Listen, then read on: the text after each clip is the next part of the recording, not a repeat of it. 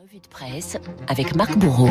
Marc à la une, un gallinacé pas commode. Oui, un indice donc chez vous, Renaud. Le coq est à l'honneur ce matin dans le magazine. J'avais reconnu, je vous remercie. Vous l'aviez reconnu, Oui. bon, ça me rassure. Ok, donc le coq est à l'honneur ce matin dans le magazine Society et pas n'importe lequel. Euh, Celui dont on parle ce matin a le dos et les reins acajou, la queue noire au reflet métallique et une crête droite. Le véritable coq gaulois ou appelé le coq saumon doré. Une espèce, un monument en voie de disparition, nous dit Society. Depuis les années 80, le coq gaulois a été supplanté par les souches industrielles provenant essentiellement des États-Unis. Des coqs plus rentables, plus productifs, mais aussi plus dociles. Car oui, poursuit l'article, la gauloise dorée pâtit également d'un caractère belliqueux. Ce n'est pas un hasard si César a surnommé ses adversaires les Gaulois, raconte Society. Non, la gauloise n'est pas une poule indolente de basse-cour. Elle est volage et très souvent indomptable. Et on comprend mieux pourquoi elle a été choisie comme symbole de la France ce matin à la lecture du Parisien, qui nous raconte ses vols de la compagnie Air France en zone de turbulence sous l'ère Covid. Les passagers ne se laissent pas faire sur le port du masque, nous dit le journal, et ça représente aujourd'hui 60% des incidents passagers. Un steward raconte par exemple euh, l'histoire de cet homme qui s'était montré euh, menaçant, violent même avec le personnel parce qu'il ne voulait pas porter de protection. Il a poursuivi le vol, menotté. Il y a aussi les plus malins qui usent de stratagèmes pour éviter de se couvrir le nez. L'un d'entre eux, par exemple, aurait passé deux heures à manger un bout de pain durant le repas. Et puis à l'inverse, il y a les voyageurs qui redoutent d'être contaminés. Certains sont surpris d'avoir des passagers à côté d'eux. C'est le cas quand l'avion est complet. Une hôtesse de l'air se souvient d'une dame qui ne le supportait pas et elle avait demandé qu'on l'isole à tout prix. hein. C'est un peu curieux. Si la majorité des passagers jouent le jeu, le personnel de bord reconnaît qu'il y a de la tension dans l'air en ce moment. Un voyageur qui va fixer son voisin dès qu'il tousse, un autre va réagir au quart de tour si celui euh, de derrière a eu le malheur de donner un coup de genou dans le siège. Oui, les Français très remontés dans vos journaux, comme ces soignantes qui expliquent dans le journal Le Monde leur réticence face au vaccin. Reportage en page 13 dans un hôpital de Villeurbanne. La vaccination obligatoire, c'est hypocrite, dégueulasse et c'est un piège, s'emporte par exemple une infirmière qui s'est pourtant fait vacciner. Il y a un an, on nous demandait de venir travailler même si on avait le Covid en dessous de 38 degrés 5 de fièvre. C'était bon, c'était pas grave. À l'époque, on avait des sacs poubelles et le même masque toute la journée pour se protéger. Et là, on nous dit qu'on ne peut pas travailler si on n'a pas reçu d'injection. Par un tour de passe-passe, on a transformé le Covid en maladie nosocomiale, conclut la soignante. Alors comment ça se passe dans cet hôpital justement?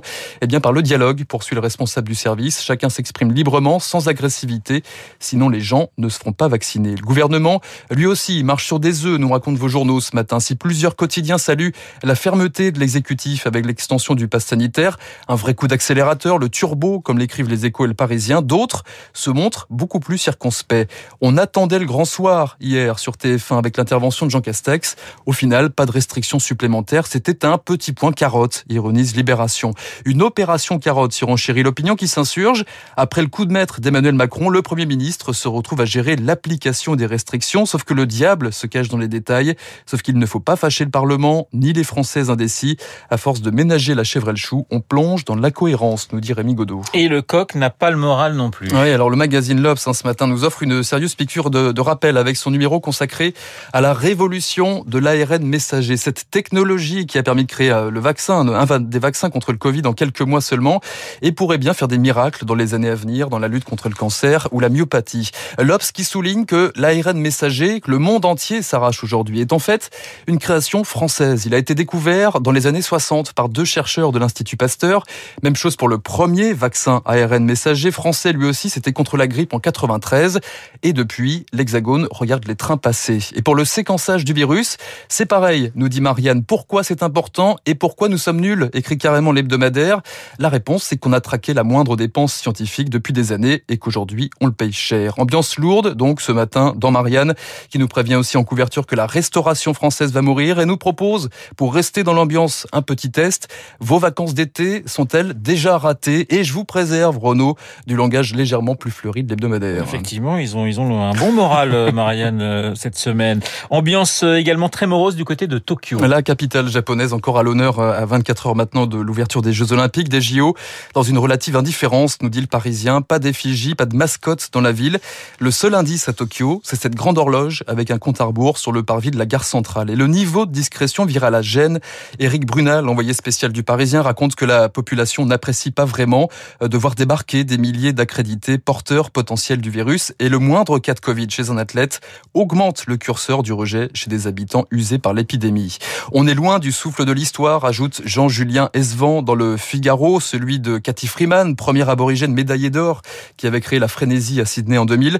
On est loin de la pop glamour et le clin d'œil à la reine qui avait marqué les Jeux de Londres en 2012. Et pourtant, le Japon, lui aussi, a ses héros et peut croire aux étincelles, nous rappelle le journaliste. La tenniswoman Naomi Osaka, la nageuse Rikako Ike, alignée sur le relais 4 x 4 fois 4 nages, après avoir vaincu une leucémie. Des athlètes qui s'inscrivent aussi dans une longue tradition olympique, la dynastie judoka ou encore le cas du marathonien Kanaguri Shiro, premier athlète japonais à participer à des Olympiades. C'était en 1912. L'histoire est incroyable. Un voyage en bateau d'abord, puis en transsibérien pour rejoindre la ville haute, Stockholm.